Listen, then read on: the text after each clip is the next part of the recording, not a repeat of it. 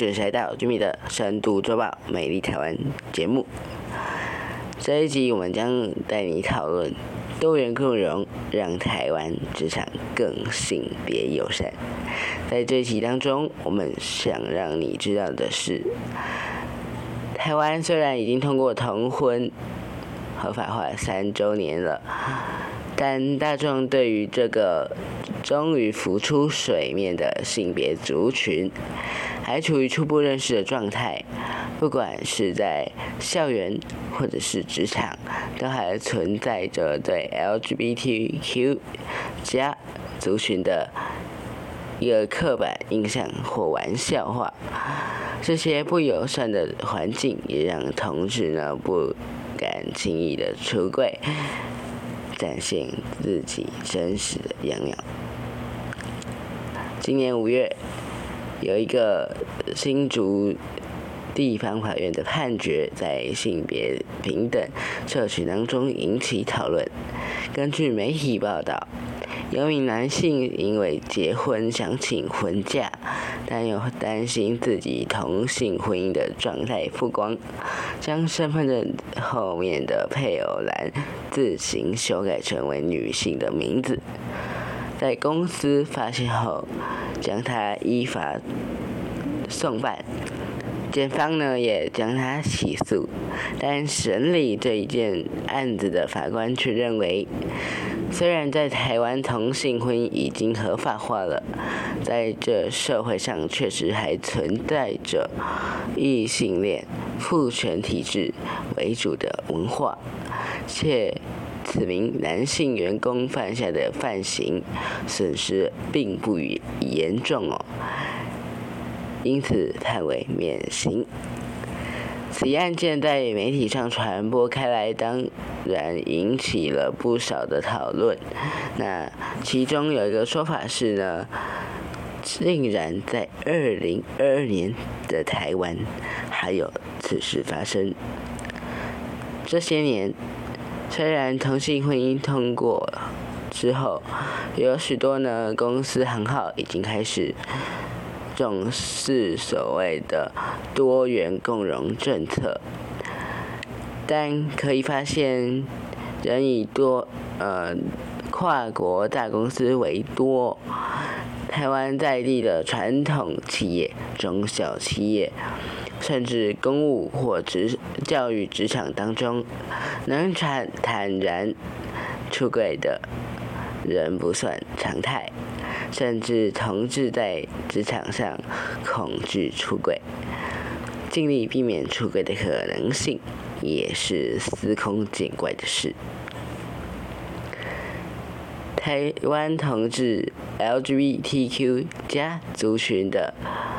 职场现况调查，在我们刚刚提到的这个法律呃司司法程序案件。看起来呢，非常的极端哦，但也同呃凸显了在社会上对于同志的接纳度以及友善程度，可能还不如大家所想象的友善。根据台湾同志咨询热线协会与台与彩虹平权大平台。在二零二零年所做的台湾同志 LGBTQ 加职场现况调查显示，百分之五十五 percent 的填答者在职场和少部分同志出柜，但与主管职务高于自己的人出轨的填答者均低于三成。另外，仍有十 percent 的。填答者完全没有跟亲友、同事、主管出轨。除了工作职位高低和年薪呢，工工作的年资会影响到同志出轨的意愿外，近五成的填答者选择不在。职场出轨也是担心呢，出轨后会影响到职场当中的人际关系哟。近四成的填答者影响工作升迁，和职业发展。也有三成五的填答者担心在这个社职场上呢会遭受到霸凌或刁难。而以行业别来看呢，餐饮业、自由业以及艺术产业的填杂者，相较于其他产业呢，可说可以说是更为自在的，向同同事来坦诚同志的身份。公务人员、教育产业以及金融产业的填答者，则较多呢。是虽然认为在职场职场上出柜是非常的重要，但自己能自在的和同事坦诚同志的身份的人呢，却相对来的少，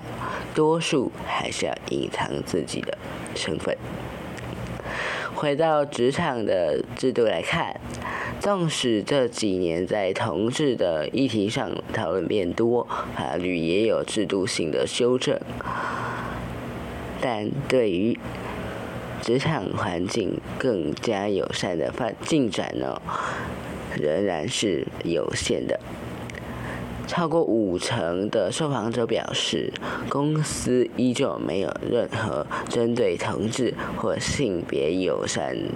的措施，包含呢是同志友善的表态、政策或教育训训练等等。另外，我们也从此调查当中看到呢，能够提供性别友善政策的。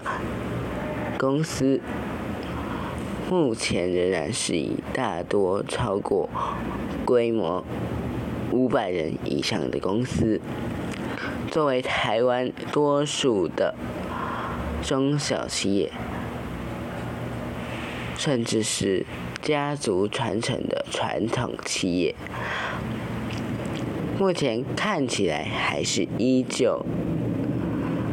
是在。性别平等等待开发的一片蓝海，在法规层面，四分之三的调查者呢都得知道，目前台湾有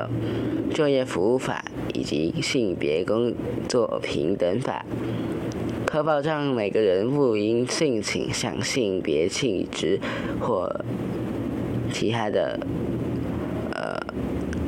在气质啊、个性上的不同而有不平等的待遇，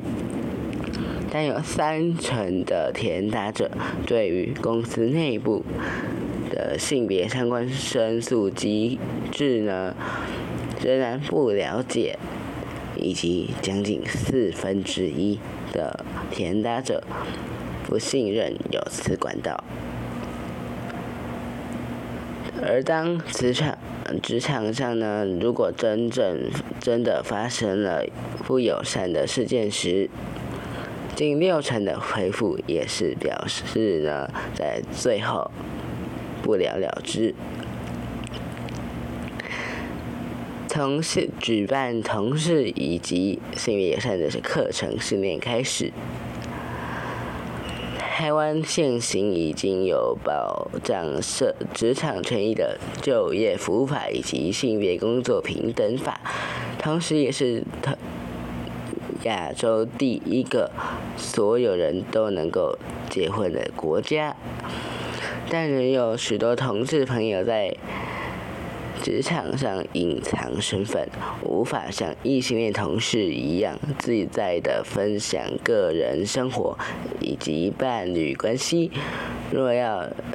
真正的落实上述利益良善的法律，公司内部举办同志与性别友善的课程、讲座或教育训练，可以作为第一步。这也是。超过七成的填答者的期待。除了公司政策端之外，作为日日都会相处见面，甚至时常需要深度互动或合作的同事们，又该如何一起推动多元共融来努力呢？首先就要从性形象与性别平等属于个人隐私这部分开始。大家必须一同来意识到，作为 H LGBTQ 加的族群哦，在社会中的实际处境。许多人可能因为自己被接受，或是处在一个相对友善的。环境当中，常常忽略了同志的日常生活，其实处处面临出轨的压力，或是也不停的经历各种无意的偏、无意或无意识的就受到了偏见的情况。比如说呢，曾经有案例在。唐平城大平台当中的一位案例，一位男同志教授出柜的时候呢，居然被较年长的同事回应：“没有见没有见过那么胖的同志诶。”虽然这句话听起来并不是不接受同志的评语，但也同时。也反映出了在社会当中对同志的印象仍局限于肌肉、帅气、有艺术天分这种刻板印象。也因此，有些人可能看到会稍微打扮的同事，或性别气质较较阳刚的女同事，就会开始议论对方是不是同志，或者是开一些玩笑啊。或是探问对方的感感情状态，以为这样就是表现自己友善，殊不知这样的态度可能会让同志的同志成分的同事更加让他的防备心升起。